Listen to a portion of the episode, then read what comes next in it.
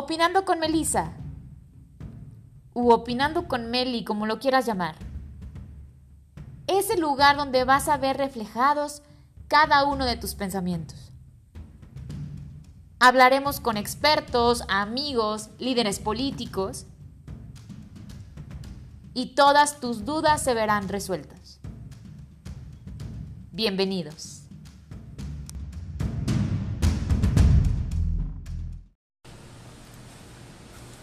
Hola, ¿cómo están todos? Bienvenidos al primer episodio de Opinando con Melissa. La verdad es que estoy súper contenta de estar aquí con ustedes bajo esta plataforma. Ya en Spotify nos habíamos escuchado en diferentes programas, pero no justamente en uno propio, en uno personal. Perdón, se nos, fue un poquito la voz. Este, y pues bueno, aquí yo encantada de estarlos recibiendo, que nos estén escuchando desde sus casas, desde sus oficinas, desde donde estén, en el carro y pues ahora sí que tenemos un tema pendiente. Yo sé que por ahí en el Instagram les hice una pregunta que si sabían que se trataba de la reforma eléctrica y si querían que hubiera un debate con personas que tienen diferentes posturas.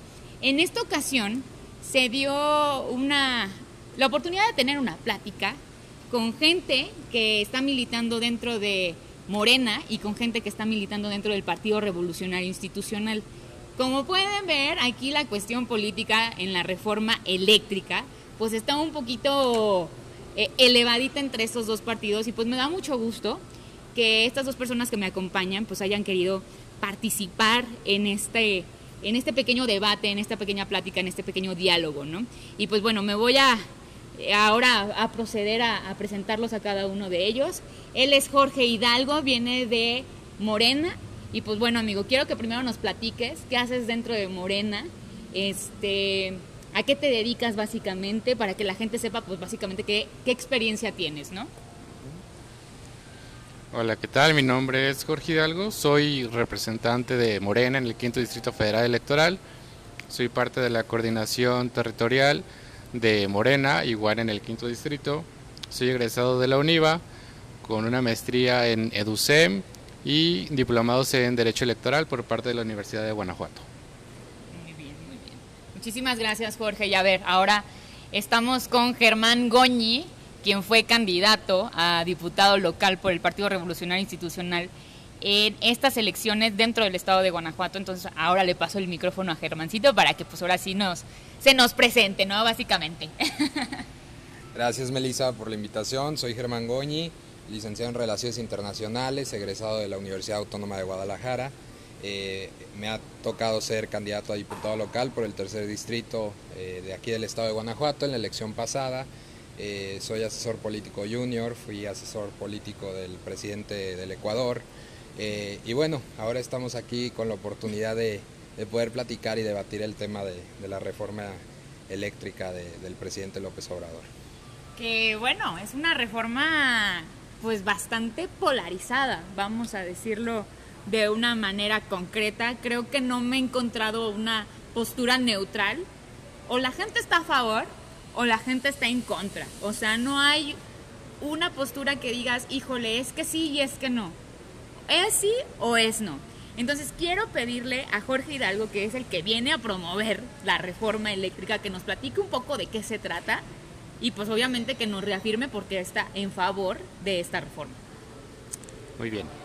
La reforma eléctrica, eh, en principio de cuentas, es la modificación al artículo 25, 27 y 28 constitucional, en el cual nos habla sobre el, el que el Estado es quien tiene que manejar los hidrocarburos, la energía y los petróleos, además de los minerales, por ejemplo el litio, que es parte es parteaguas en esta reforma eléctrica, porque hay empresas extranjeras que lo quieren manejar, pero como bien lo dice la Constitución, los minerales son parte de los mexicanos, es de los mexicanos.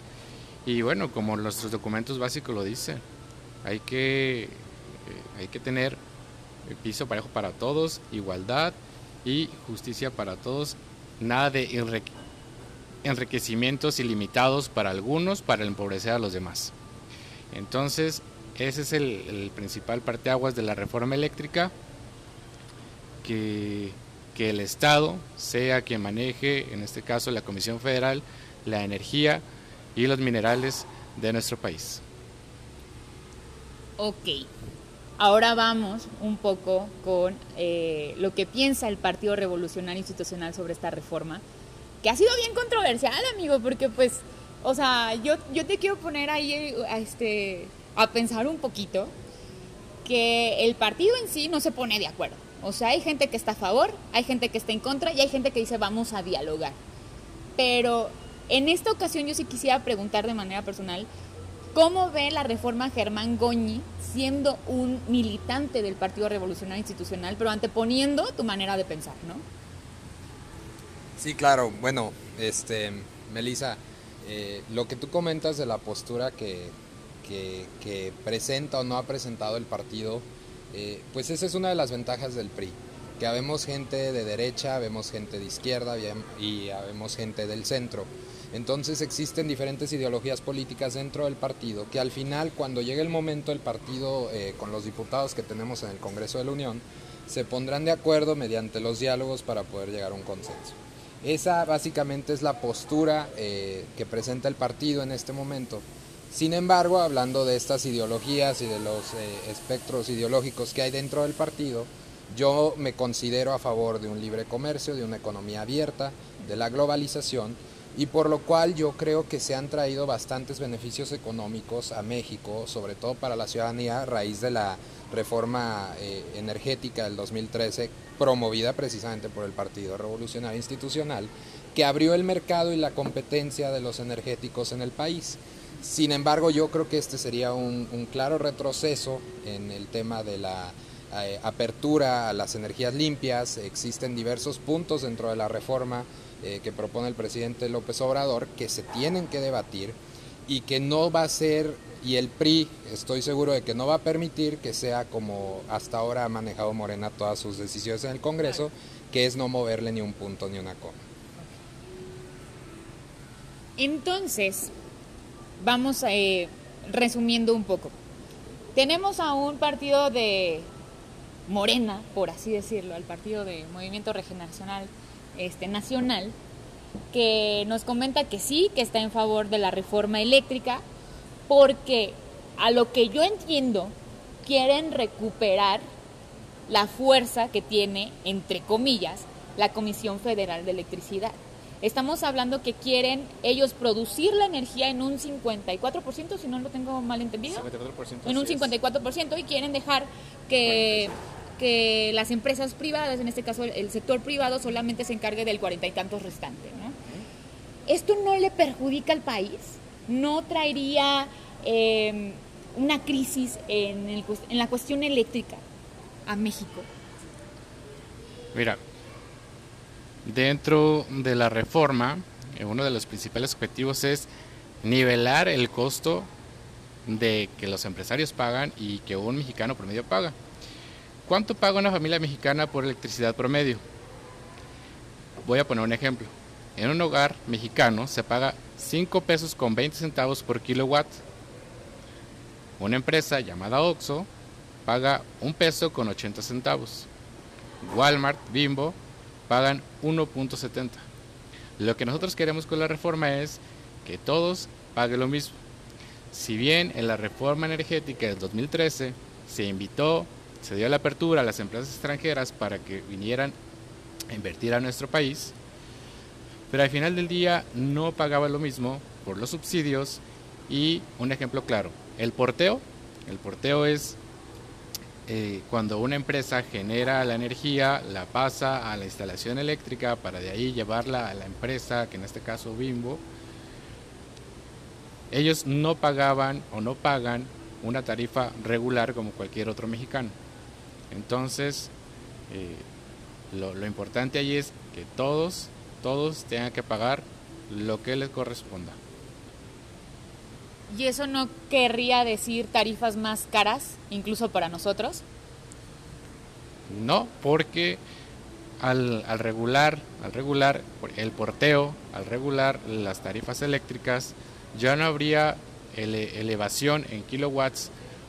Te voy a poner un ejemplo cuando estás en tu casa, o, a lo mejor en tu casa no ha pasado, pero en otras casas pasa que sube y baja la energía eléctrica es cuando los kilowatts llegan de más o pueden llegar de menos. En el caso de que llegue de más, imagínate una familia que tiene un salario promedio eh, de 3 mil, 4 mil pesos al mes, cuando le llegue de más mes con mes la tarifa eléctrica, es complicado para ellos. Es complicado para ellos pagar esa, esas tarifas. Entonces lo que queremos es que se regule desde las empresas privadas hasta eh, también los hogares de cada uno de los mexicanos. Ok.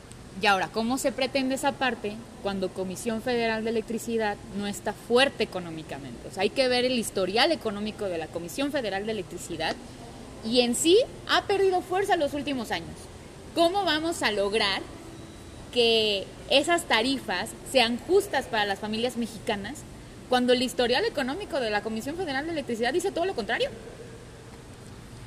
Justamente esa ese mal historial de la Comisión Federal, en mi punto de vista, fue creado por la reforma energética de 2003. ¿Por qué? Porque le quitaron el peso como empresa, le quitaron el poder como empresa, le dieron apertura a otras empresas que simulando para generar eh, libre mercado y libre competencia, le quitaron ese, ese poder, ese, ese ejercicio que tenía la Comisión Federal de recaudar más dinero para ellos. Pero a ver, hay algo que me sigue sin cuadrar. ¿Cómo va la Comisión Federal de Electricidad a generar esas energías en un cincuenta y tantos por ciento cuando no hay dinero? O sea, no existe el presupuesto para que la Comisión Federal incluso pueda arrancar la reforma eléctrica como ellos planean? Dentro de, la reforma eléctrica, contestando a tu pregunta, ¿cómo empezaríamos el, limitar ya a las empresas extranjeras a que entren y el empezar con la extracción de litio y la generación de energía, la generación de energía, ahí la Comisión Federal va a recuperar, va a recuperar el dinero que no estuvo ganando durante estos años. Okay. Ahorita sigo contigo, Jorge, porque todavía tengo muchas dudas que aclarar, pero justo creo que aquí en este tema va a poder opinar un poquito más Germán. Este, él ya nos comentó de manera muy clara que él está en contra de la reforma quiero, es lo que quiero entender, este, que él está en contra de la reforma eléctrica porque sería un retroceso a lo que ya se vino haciendo desde el 2013 con Enrique Peña Nieto. Lo que sabemos es que los partidos de oposición se han declarado en contra de la reforma eléctrica. Tenemos un movimiento ciudadano, tenemos un partido Acción Nacional que desde el momento en el que el presidente dio a entender que podía existir esta reforma eléctrica, los partidos salieron a decir que no. El único que se abstuvo, el único que estuvo medio misterioso, fue el PRI. Y sabemos por qué razón, ¿no? El PRI es el que tiene la decisión final. A ver, aquí el futuro de la reforma sí depende del Partido Revolucionario Institucional. ¿Por qué? Porque depende del Partido Revolucionario Institucional que se tenga una mayoría calificada para que pase la reforma. Yo sí quisiera preguntar, a Germán eh, Goñi en este aspecto, bueno, nos queda muy claro que los partidos de oposición están avalando la reforma de Enrique Peña Nieto al estar en contra de esta reforma eléctrica. Yo sí quisiera saber, para empezar, qué es lo que se escucha un poquito más a la interna del Partido Revolucionario Institucional a través de estos debates que ya se comienzan a dar y cuál cree que acabará siendo pues la postura del Partido Revolucionario Institucional, porque claro que todos nos queremos dar una idea de qué es lo que va a pasar, porque si nuestro futuro eléctrico depende del PRI, pues queremos irnos dando como una guiadita, ¿no? Más que nada. Sí, claro, Melissa. Sobre, sobre lo que comentas, el futuro eléctrico depende del PRI. La realidad es que durante toda la historia de nuestro país así ha sido. El futuro eléctrico y energético ha dependido del PRI y siempre el partido ha tomado las decisiones más prudentes conforme los tiempos lo han marcado. En un inicio la Comisión Federal de Electricidad se creó para llevar energía a todos los rincones del país, a zonas donde no las había. Y en el 2013, a la reforma energética del presidente Peña Nieto, eh, fue apoyada por los partidos que comentas, por el PAN, por el PRD, por el PRI, a través del Pacto por México. Entonces, esto claro que la postura de ciertos partidos que integran la coalición electoral Va por México y la coalición eh, legislativa es un espaldarazo completamente a eh, apoyar la reforma, perdón, del presidente Peña Nieto. Ahora, ¿cuál es la postura del PRI? Yo sé que existen muchas dudas, incluso como mismos partidistas y representantes del partido eh, tenemos esta, esta duda, pero creo que es muy clara la postura del partido en que los tiempos se tienen que ir dando conforme sea la discusión de la iniciativa. Aún no han llegado los tiempos, la iniciativa se va a discutir eh, en el mes de noviembre, estamos a finales de octubre, ya hubo partidos que se posicionaron eh, y se respeta eso, pero lo que el Partido Revolucionario Institucional hará será escuchar, escuchar a los expertos, escuchar a Morena que defienda su iniciativa, porque es un tema que, bueno, ahora me da gusto que, el compañero de Morena venga y hable, pero es de los pocos a nivel nacional que salen y dan la cara para defender la iniciativa y sobre todo nos preocupa como, como PRI o como ciudadanos que, que, no se defienda la postura del gobierno teniendo actores políticos dentro del partido que dicen que no leen las iniciativas y las votan porque así se los piden. En el PRI lo que nosotros vamos a hacer es escuchar, es ir conforme a los tiempos y que la ciudadanía pues tenga la certeza de que el PRI va a votar lo que sea lo más conveniente para el país. Y sí, definitivamente muchos nos dieron por muertos, muchos nos dijeron que no íbamos a estar, que íbamos a desaparecer, que éramos la mafia del poder. Bueno, hoy el PRI es el partido que tiene en sus manos la decisión del futuro eléctrico y energético en nuestro país. Muchísimas gracias. A ver, tengo aquí varias varias dudas eh, con respecto al Partido Revolucionario Institucional. Como muchos ya saben, yo fui educada políticamente por el Partido Revolucionario Institucional. Yo no niego mis raíces y jamás las voy a negar. Creo que todos los partidos políticos en México han sido creados por el PRI. Vamos a decirlo de manera totalmente honesta. Y a final de cuentas, el que pone siempre la vara de cómo se hace política en nuestro país es el PRI. Siempre acaba siendo el que toma la decisión. Aunque sea otro, el presidente en turno, el que acaba tomando la decisión siempre es el Partido Revolucionario Institucional. Y a mí se me hace más un juego mediático el que está jugando el partido, más que eh, en realidad un posicionamiento que tenga que decir a cambio. ¿Qué es a lo que me refiero? Todo el mundo está hablando del PRI, justamente cuando muchos decían que ya lo daban por muerto. Lo que yo sí creo es que si el Partido Revolucionario Institucional vota en favor de la reforma eléctrica, el PRI desaparece. El PRI deja de existir. Bueno, esa es mi manera muy particular de ver las cosas porque tenemos un partido muy polarizado. Como justamente tú comentas en el PRI, hay gente que es tanto de derecha como de izquierda. El partido está polarizado. Hay gente que está en favor de la reforma y hay gente que está en contra de la reforma. ¿Cómo crees que actúe la gente que está en contra de la reforma si es que el Partido Revolucionario Institucional llegara a votar en favor?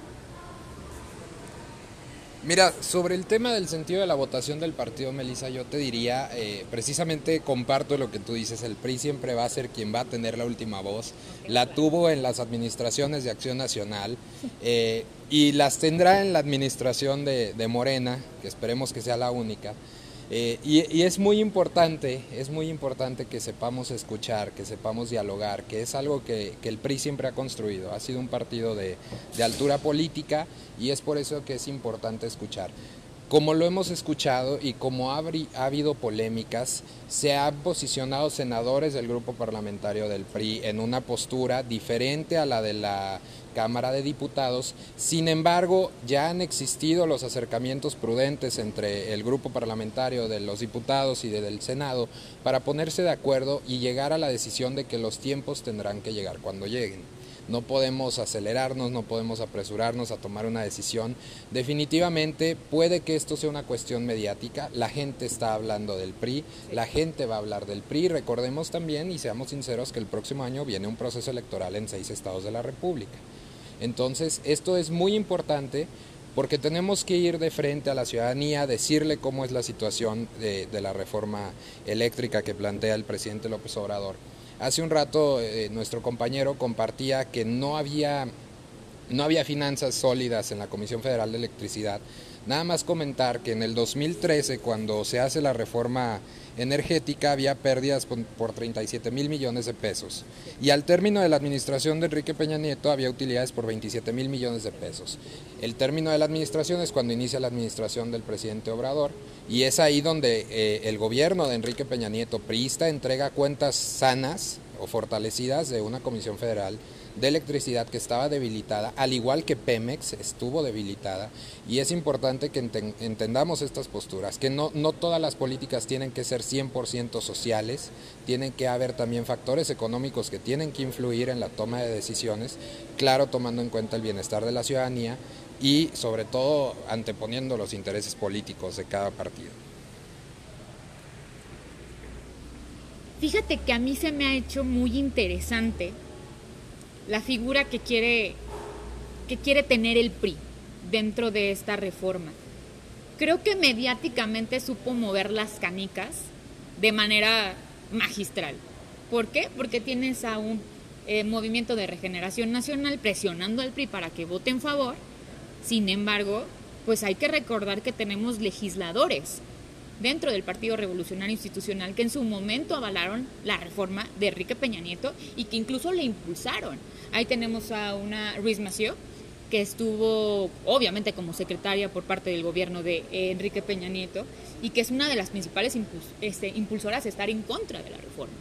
Tenemos a un Enrique Ochoa que hace yo bastante no lo escuchaba y tuve la oportunidad de escucharlo hoy en la mañana sobre su postura ante, ante dicha reforma y pues bueno, no, hay que decirlo tal cual. Él fue el director de la Comisión Federal de Electricidad este, en la temporada de Enrique Peña Nieto y nos dio datos, bueno, da datos certeros, da datos duros, que justamente los datos que tú acabas de dar son los datos que yo iba a mencionar ahorita con Jorge.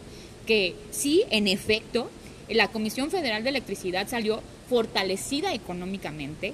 Digo, creo que es uno de los puntos a favor que tuvo eh, el gobierno del señor Enrique Peña Nieto. Sin embargo, a mí me sigue sin cuadrar el, el cómo, a pesar de que, pues sí, eh, la Comisión Federal de Electricidad en los últimos tres años ha tenido pérdidas en comparación de lo que teníamos con el señor Enrique Peña Nieto. Entonces, ¿cómo, cómo pretendemos tener una reforma eh, eléctrica que pueda ser tan fuerte como la plantean cuando en realidad no existen los bienes económicos? Pero ahorita regreso con Jorge y, y sigo con, con Germán. Este, me llama mucho la atención que que el partido esté haciendo esto a pesar de que esté en juego, porque sí está en juego su permanencia política. Una mala jugada y el PRI se desmorona. Hay que decirlo tal cual. O sea, una mala jugada y el PRI puede acabar con su historial político importante. Puede acabar em, con todas esas esperanzas que parte de la oposición al, al, gobierno de el señor Andrés Manuel López Obrador puede acabar con todas esas esperanzas que la gente de oposición tiene, ¿no? Y dentro de esa oposición, pues tenemos electoralmente una alianza que ha sido estratégica para el y ya dijeron los partidos de oposición que están dentro de esa alianza que si el PRI vote en favor, desaparece del pacto el PRI sin el pacto tiene posibilidades de perder muchísimas elecciones dentro del siguiente año, dentro de los dos siguientes, dentro de la presidencial. ¿Cómo crees que juegue electoralmente la postura del PRI ante la posibilidad de que pudiera decir que sea una reforma eléctrica? Porque sí existe la posibilidad. De hecho, mucho se comenta que pues ahí hay una presión muy fuerte por parte del movimiento de regeneración nacional con referencia al presidente nacional del PRI, porque por ahí lo están medio queriendo resquebrajar de acuerdo a cuando fue gobernador de su estado. Mira, Melissa, yo creo que el PRI y el PRIismo siempre ha sido mucho más que los líderes que ha tenido el partido, que puede tener el partido. Si bien eh, ha habido mucha polémica porque eh, se ha llegado a especular que Morena ha intentado doblegar a los legisladores, ha intentado doblegar a gobernadores, ofreciéndoles embajadas, ofreciéndoles... Que hasta cierto punto ha sucedido, lo cual es muy lamentable para el partido. Eh, yo creo que en esta situación eh, la nueva legislatura del PRI en conjunto con, el grupo de oposición que se ha ido conformando eh, contra eh, la presidencia del presidente López ha fortalecido bastante la unión en conjunto de todos los legisladores. Vaya, ya no nada más depende del sentido de votación de unos u otros, sino depende en conjunto de todo el bloque opositor. si vienen elecciones, es un momento estratégico. El PRI, eh, como nos han dicho muchas veces, puede enfrentar su final o puede enfrentar una nueva época, pero bueno, eh, nos decían que estábamos muertos después de perder la presidencia en el 2000 y en 2012 regresamos con Enrique Peña Nieto a la presidencia de la República. El PRI se transforma, ¿sí? el PRI sabe evolucionar conforme los tiempos y yo estoy seguro de que se tomará la decisión más prudente. Como yo ya he compartido, mi, postura es en contra. Eh, pero sin embargo creo que el partido sabrá manejar las cartas y sabrá hacerlo. Yo creo que lo que más quiere el presidente López Obrador, y por eso se ha vuelto tan mediático el asunto, es que se rompa la coalición precisamente. Él lo que quiere escuchar es que salga el dirigente de Acción Nacional a decir que si votamos a, a, favor de Morena se disuelve la coalición. Eso es lo que quiere escuchar el presidente López Obrador. Y el presidente López Obrador, si una de las cosas que que yo le podría reconocer es que es el maestro de la comunicación política. Sabe llevar el discurso perfectamente para donde quiera y lamentablemente ahí vamos de borregos atrás de él. Sin embargo, creo que en esta ocasión, sí, en esta ocasión tenemos que fortalecer no solamente a la oposición, sino al partido. Vienen elecciones importantes en, la próxima, en el próximo año y creo que vamos a salir fortalecidos después de esta votación que se dará en noviembre en el Congreso sobre la, la reforma eléctrica del presidente López Obrador. Ahora, no todo está terminado, pueden existir impugnaciones en su momento por los órganos correspondientes. Esperemos, es cuestión de esperar, no hay prisa. Ok, ahora voy a regresar un poquito con Jorge. este, a mí me queda muy claro algo que se pretende hacer con esta reforma y es tratar de monopolizar a la Comisión Federal de Electricidad. A ver, darle más del 50% es monopolizar. Vamos a decirlo tal cual. O sea, deja de haber inversión por parte del sector privado y todo se, todo se vuelve parte del gobierno. Vamos a decirlo con palabras hasta un poco vulgares, ¿no? Se monopoliza un poco la Comisión Federal de Electricidad. Esto quiere decir que la reforma eléctrica es la reforma de Barlet. Una casa más. E, efectivamente, el, el 46% de la generación de la energía va a ser para los privados, una vez aprobada con el 56% de los 56 votos nada más. Es lo único que ocupamos, 56 votos por parte de los priistas. Pero Solamente. los ocupan. Sí, los ocupamos. A ver. Pero una vez, una vez que se de, una vez que se den esos 56 votos, que son los que nos hacen falta nada más, eh, de ahí eh, en adelante, bueno, sí, ya no habrá más inversiones extranjeras aquí en el territorio mexicano, pero el 46% no, se lo estamos dejando. No es monopolio. Monopolio fuera que todo, todo, todo el 100% fuera exclusivamente de la Comisión Federal, pero no lo es. Ok. Pero estamos hablando de más de un 50%. Estás hablando de que le vamos a dar un poder político a la, Comisión Federal de Electricidad importantísimo. Y deja de eso, a darle. O sea, yo es la parte donde yo no puedo entender que el presidente Andrés Manuel López Obrador en su momento estuvo en contra de lo que hizo Barlet en los noventas. Ahora, ¿por qué darle el poder político de qué se invierte, qué no se invierte en materia eléctrica de nuestro país? ¿Por qué darle el poder a Barle? Le está dando más del 50% de poder. Es mucho. Es monopolizar la, la comisión. Creo que el, la figura política como tal va a quedar, eh, a lo mejor en tres años ya se va, pero esta reforma, esta reforma llegó para quedarse. Si hablamos, Así como si decía hablamos la de, energética, ¿no? Si hablamos de figuras políticas, bueno, en cada casa hay su figura. No vamos a decir que no. ¿Sí? Y este personaje político va a llegar y se va a ir, pero nuestra reforma llegó para quedarse en beneficio de todas y todos los mexicanos. Entonces sí le vamos a dar el poder a Bartlett. Es lo que quiero que me digas, ¿sí o no? Si se aprueba, eh, él va a ser el, el- el que va a guiar, va a guiar la energía de nuestro país. Pues claro, estamos hablando del director de la comisión, pues claro que le estamos dando el cincuenta y tantos por ciento del poder.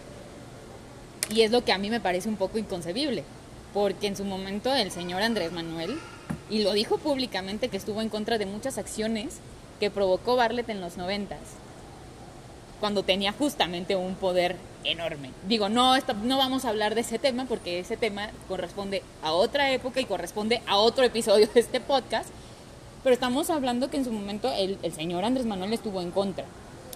Bueno, palabras más, palabras menos, sabemos que Bartlett está enfrente de esta comisión y sabemos que Bartlett tomaría las decisiones pertinentes de, de la Comisión Federal de Electricidad. Ojalá y sea por el bien de nuestro país, ojalá y sea por, en caso de que se dé, porque pues aquí la, la decisión la tiene el PRI, como tú dijiste, y aquí casi casi te podría decir que vienes a convencerlo, de que a lo mejor incluso te pueda cambiar de opinión eh, el señor Germán Goñi, ¿verdad? Más que, más que nada.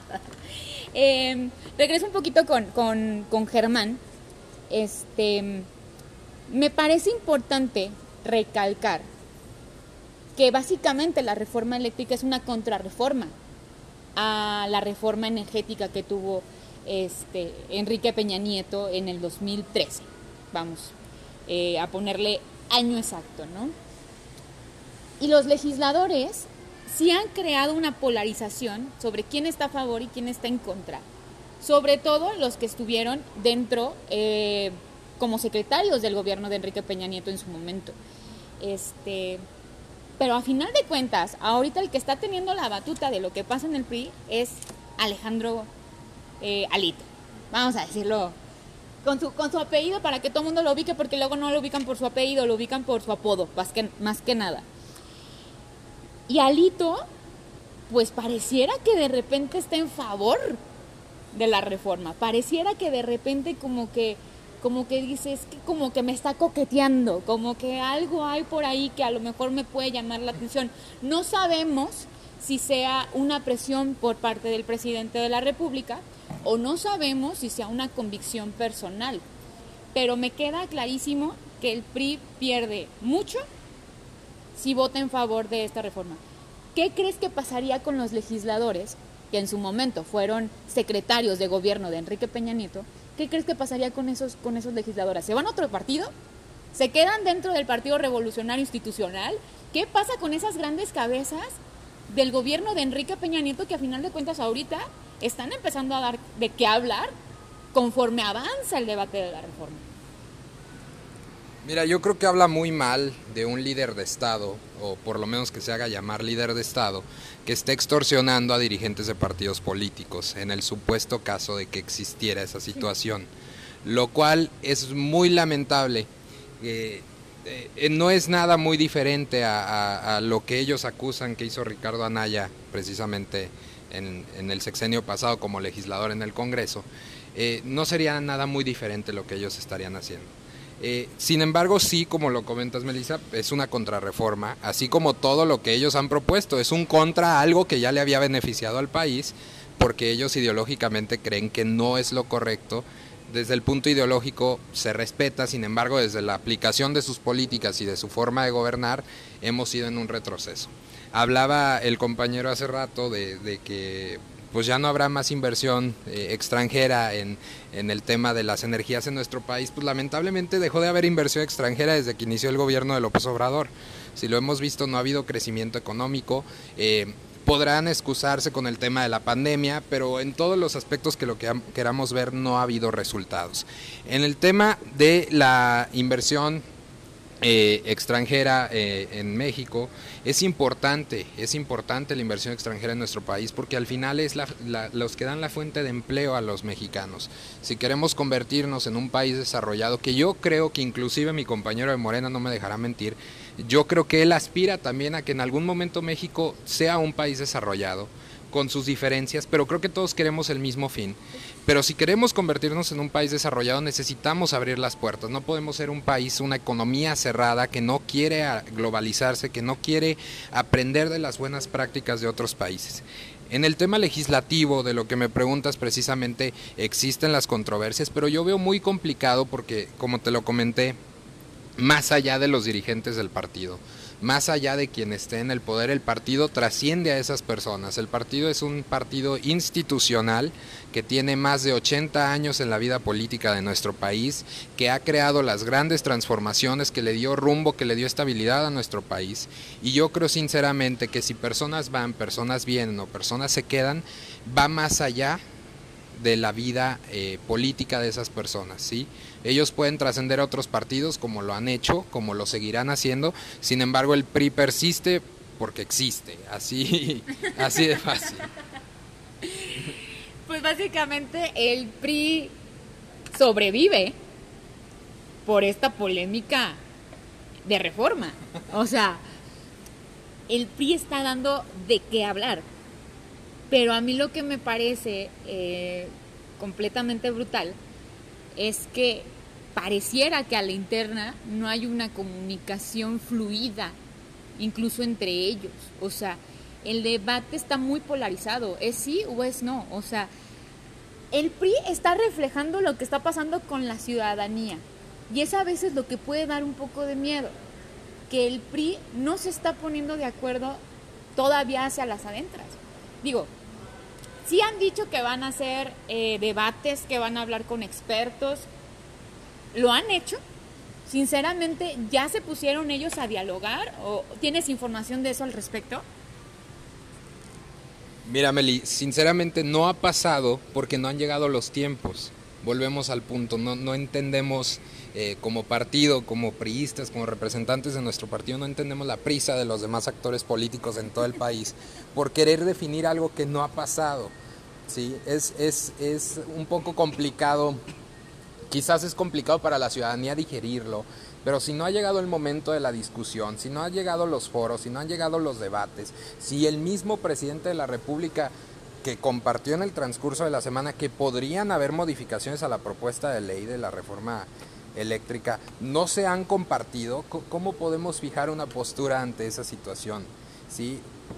Fijaremos una postura una vez que lleguen los momentos que se debata, que escuchemos el PRI siempre está abierto a escuchar, es un partido que escucha a la ciudadanía y que la ciudadanía tenga la tranquilidad de que no vamos a darle, eh, no le vamos a dar la espalda a la confianza de la ciudadanía. Y, yo sinceramente, sinceramente, te lo digo con el corazón, espero lo mismo, que no vamos a traicionar la confianza de la ciudadanía.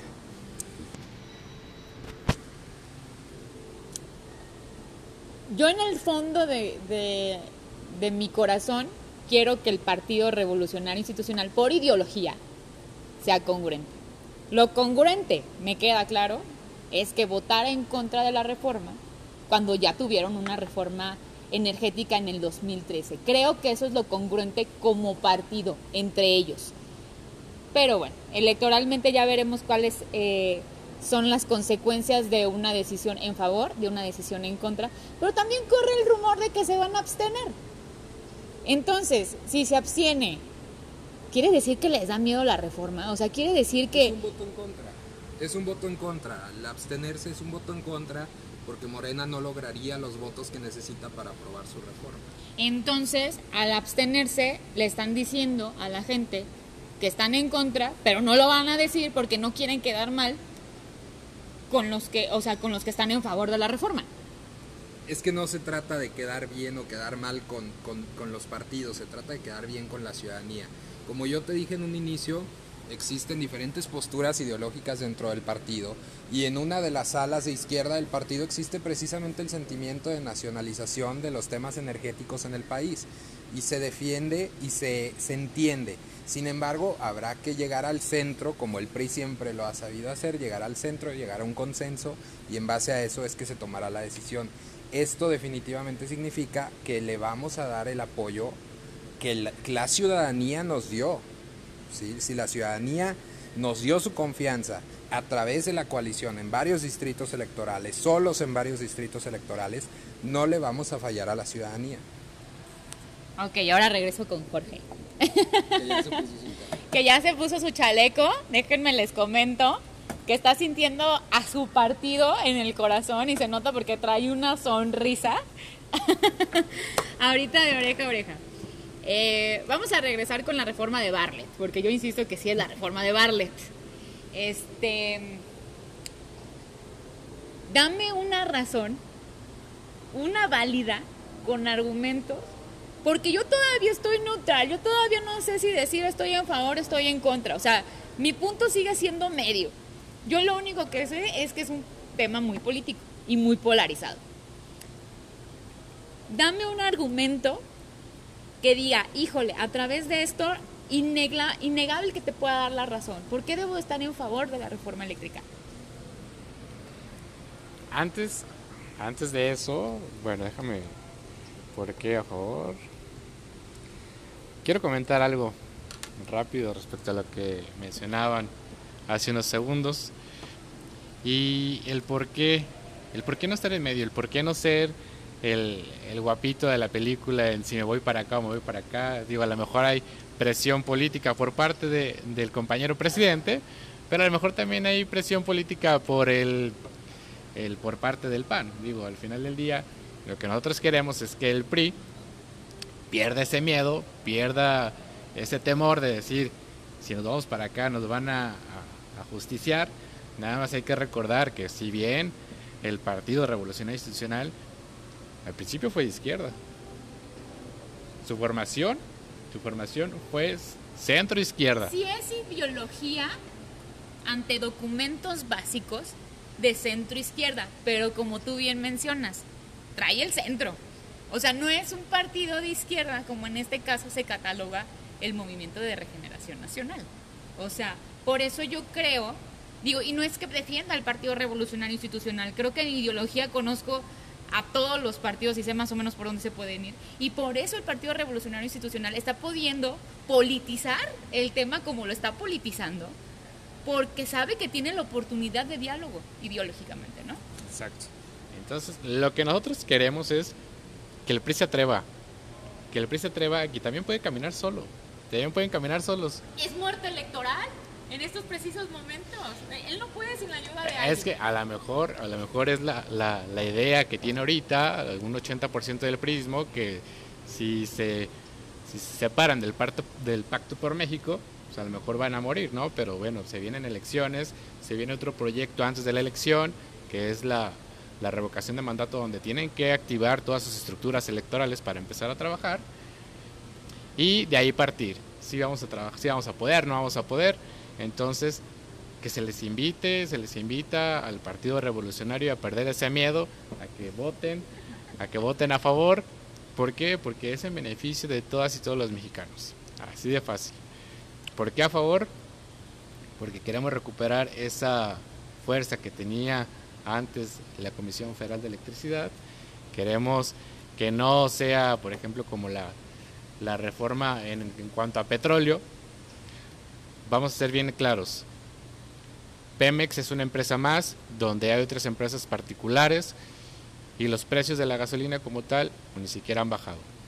Dirán, hay una empresa que es el Costco que ha bajado, sí, pero para eso tienes que tener una, una membresía que también pagas.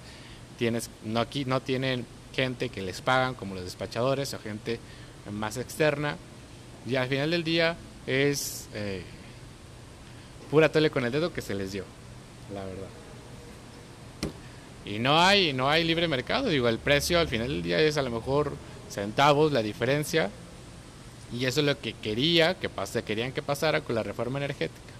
Lo que queremos es que vuelva ese poder a la Comisión Federal, esa generación de energía y que solamente la Comisión sea el que extraiga los, los minerales del subsuelo.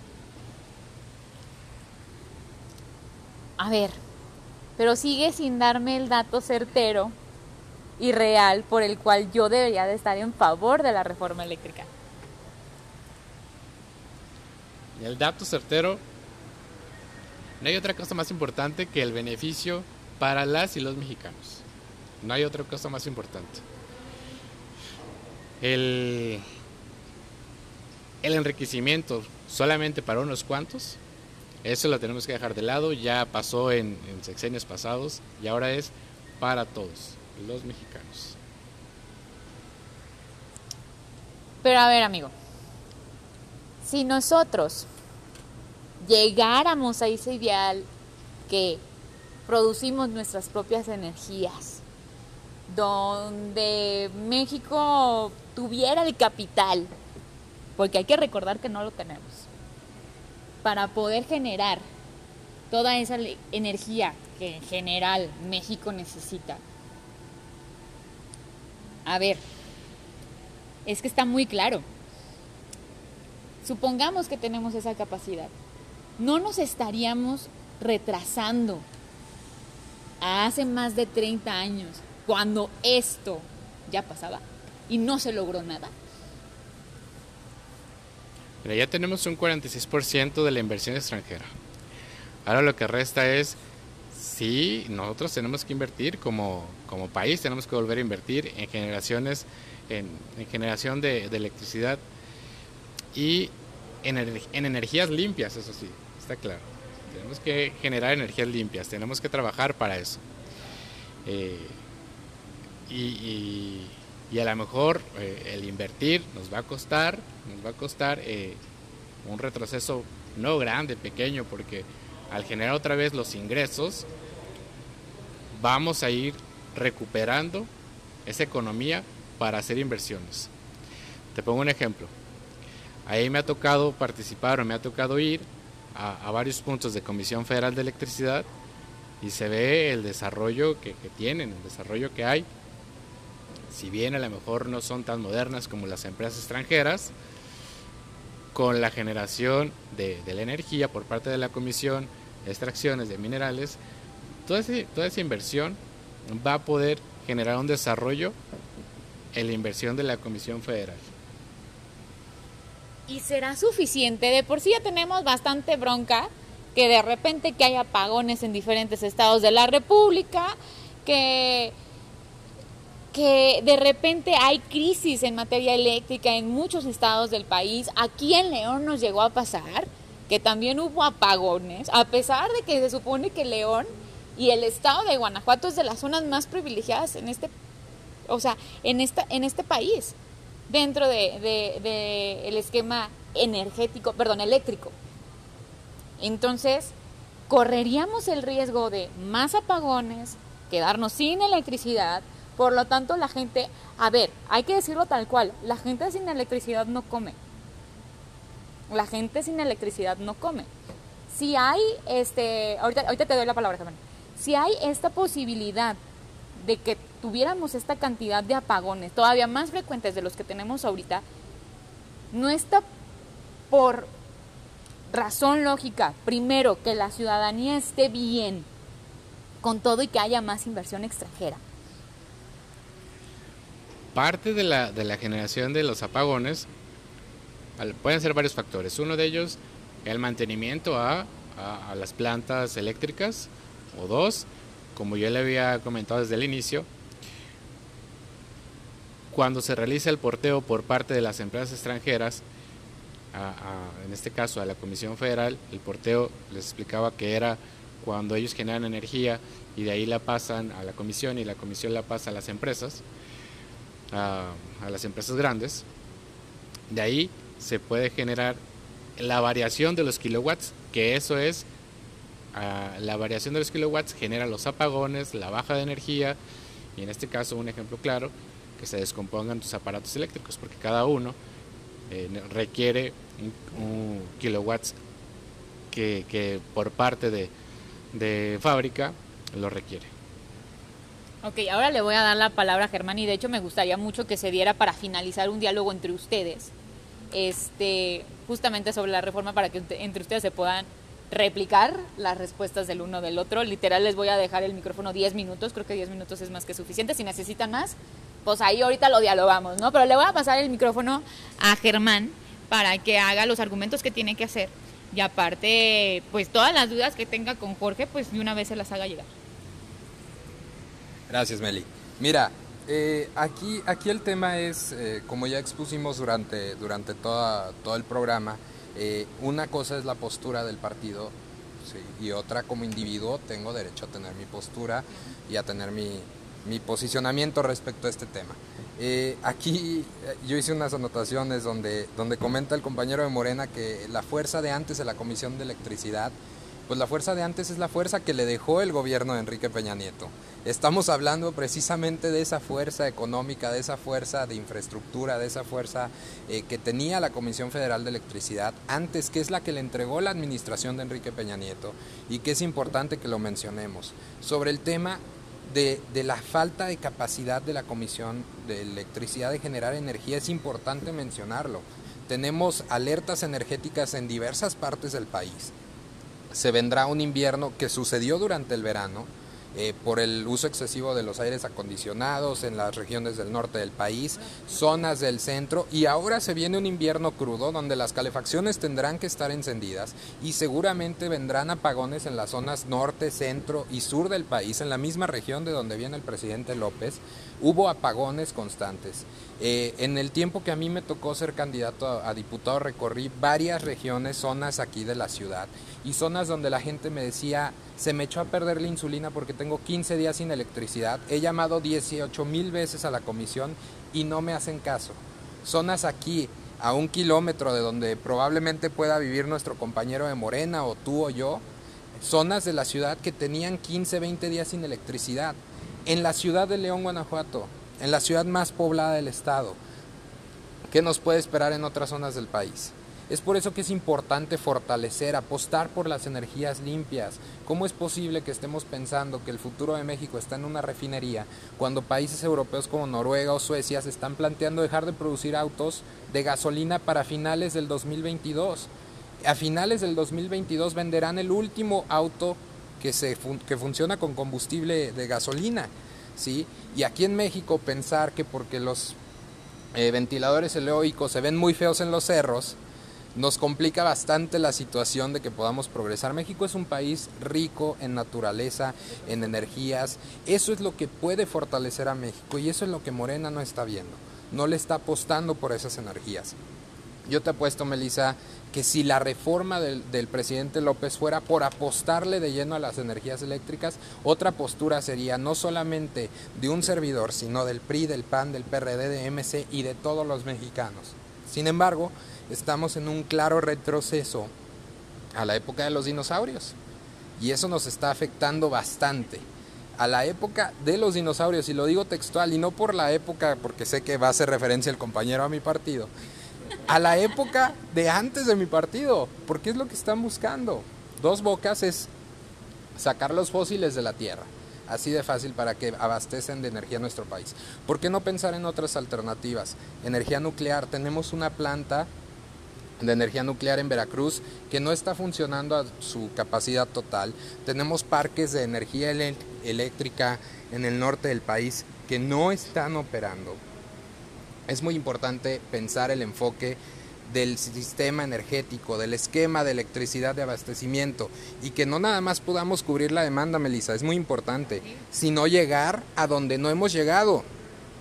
Porque hay pueblos, hay zonas del país, lo sabrá mejor el presidente Obrador que se ha encargado de recorrer todo el país, donde no hay electricidad, porque la comisión no ha llegado. Pero tenemos que empezar a atender las necesidades de la ciudadanía y sobre todo preocuparnos porque estamos en un concepto de pandemia donde hay gente que su vida depende de estar conectada a un ventilador eléctrico, ¿sí? Y quedarnos sin electricidad es gravísimo. Por ejemplo, lo que pasó en las inundaciones en el estado de Hidalgo. Se perdió la electricidad y 23 personas fallecieron que estaban conectadas a respiradores en un hospital público por el apagón. Tenemos que fortalecer el sistema eléctrico de nuestro país.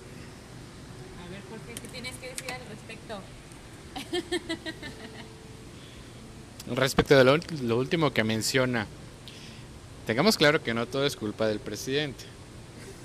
No es culpa todo del presidente. Cada uno de los estados de la República eh, tiene la autonomía suficiente para generar impuestos, para generar recursos y, y para generar, para generar, digo, eh, estamos hablando a lo mejor de un hospital, de un hospital público donde la inversión tiene que ser de nivel estado para eh, comprar eh, y invertir en las bombas, bombas de, cobalto, que son las que generan también la energía en cada uno de los hospitales. Digo, eh, es parte, parte importante ahí. Eh, tenemos que tener claro qué es la reforma energética, la reforma eléctrica, más bien la reforma eléctrica, y que estamos en el primer paso, que es la aprobación eh, en el diálogo, en el discurso, en los arreglos, con, en este caso con, el Partido Revolucionario, pero tengamos claro que esto aún no se termina, este sexenio aún no se termina, estamos a la mitad, primero que se apruebe y vamos a ir, vamos a ir trabajando. A ver, eh, tuvimos que parar la grabación este, unos segunditos porque aquí el programa no nos, no nos permitió seguir con el debate. Eh, sin embargo, pues regreso con, con Jorge Hidalgo para que nos siga argumentando su postura del por qué debo de yo estar en favor de la reforma eléctrica, porque pues sigo sin convencerme. Es más, te lo digo neta, amigo, son más los datos que tengo para estar en contra que estar en favor de la reforma.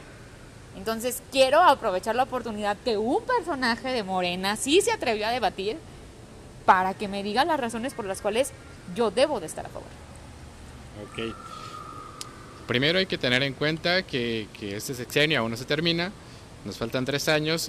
En esta parte estamos en la aprobación de una reforma eléctrica en el cual les pedimos la confianza a todas y todos los mexicanos en que con esta reforma la regulación de energía, en este caso en su precio, en su costo, en el recibo de luz, va a parecer más accesible. Eh, en cuanto al desarrollo, como comentaban hace unos momentos ustedes, nos hace falta inversión, nos hace falta energía limpia, nos hace falta eh, tener energía eléctrica, por ejemplo, energía nuclear, aún no se termina. Este sexenio aún no se termina. Lo primero es aprobar la reforma, lo demás y lo que sigue es invertir en la Comisión Federal de Electricidad, recuperar ingresos, recuperar dineros para poder invertir en esas, en esas eh, fuentes de energía. Y es muy cierto, muy cierto lo que, lo que comenta el compañero de, del Partido Revolucionario.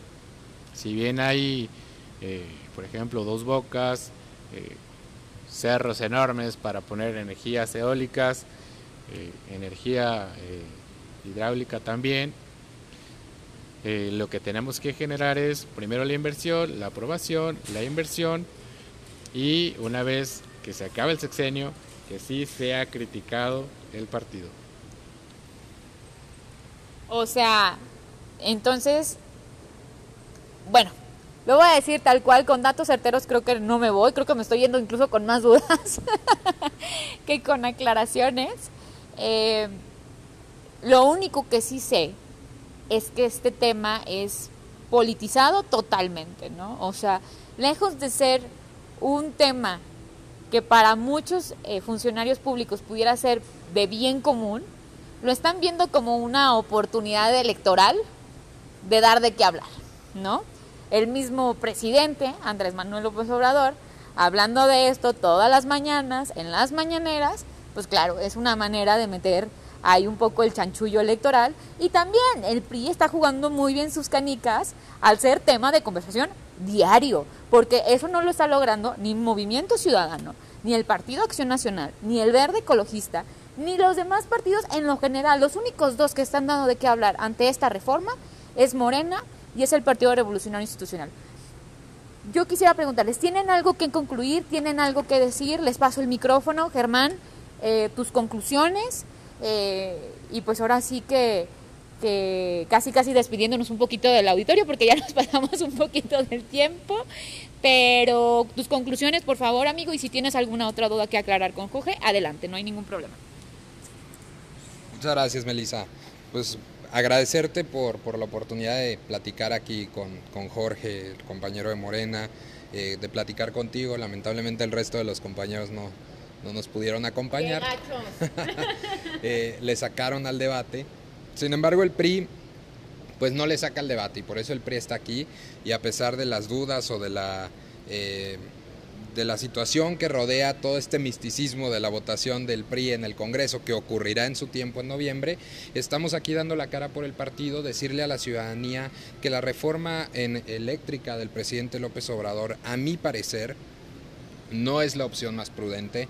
Desaparece secciones de la Comisión Federal de Electricidad muy importantes como la Comisión Reguladora de Energía, que es uno de los que nos ajustan los precios.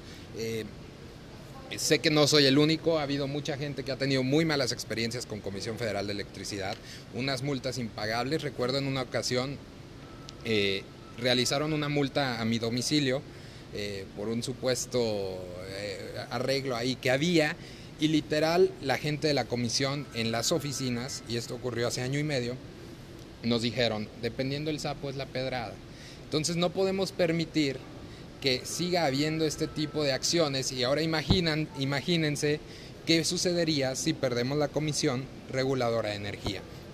Decirle a la gente que tenga la tranquilidad de que el PRI va a votar lo que sea lo más beneficioso por los mexicanos, de que vamos a darle la estabilidad que le hemos dado siempre a nuestra nación y que tengan la confianza de que vamos a sacar adelante esta reforma. No tenemos miedo, no nos vamos a doblegar, no somos comparsas ni del PAN ni seremos de Morena, somos el PRI y el PRI tiene voz, voto y decisión y estoy seguro que en noviembre los mexicanos estarán orgullosos de la pelea que dará el partido. Adelante, Germán, muchas gracias. Ahora sí, pues terminamos con Jorge, con casi casi con el muñequito del pastel. Este, Jorge, ¿qué nos tienes que decir? A ver, concluye y termina de convencerme, ándale, por favor.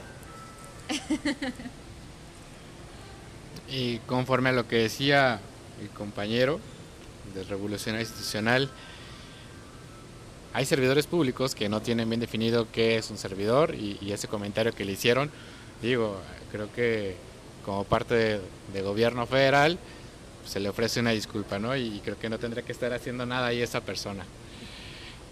Por, en cuanto a, la, a la, Comisión Reguladora de Energía, en este caso la CNH, eh, va a ser parte ahora de la Comisión Federal. No va a desaparecer, sino va a ser parte de el, del Estado como tal, la Comisión Federal de Electricidad respecto a, los daños que a lo mejor tiene una casa, a lo mejor que tiene una, una empresa, algún lugar, es respecto a los kilowatts que llegan de más o que llegan de menos, y eso es lo que daña los sistemas eléctricos, los sistemas de energía de las casas. Repetimos y ya cierro con esto.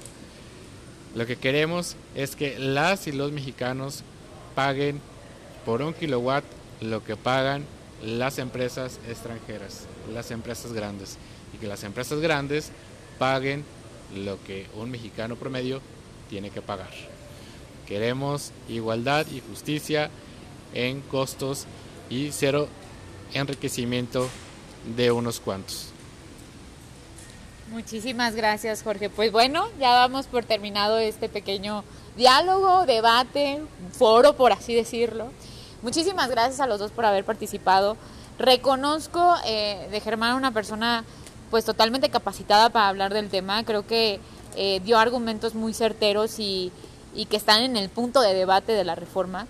Y también tengo que agradecerle a Jorge el hecho de que haya aceptado simplemente el debate, porque a veces es muy complicado debatir con gente morena.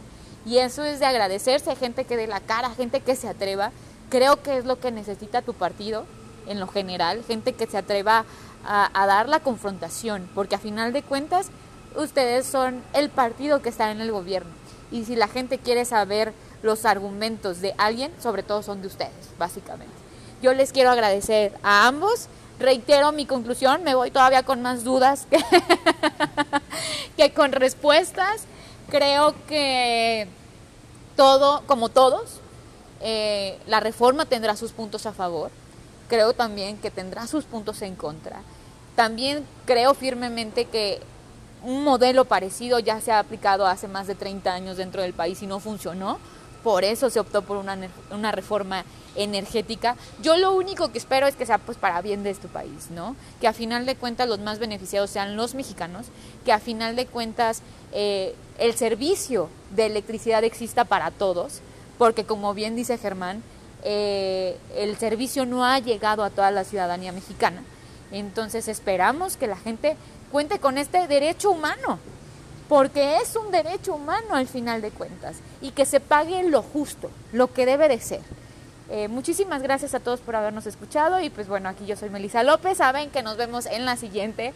No será el primer debate que tendremos con, con respecto a la, a la, reforma eléctrica, estamos eh, platicando con, con, expertos y con diferentes representantes de partidos políticos para que justamente nos den su opinión, pero bueno, este es el primero de muchos, de muchos foros y muchas, muchas gracias por habernos escuchado. Hasta la próxima.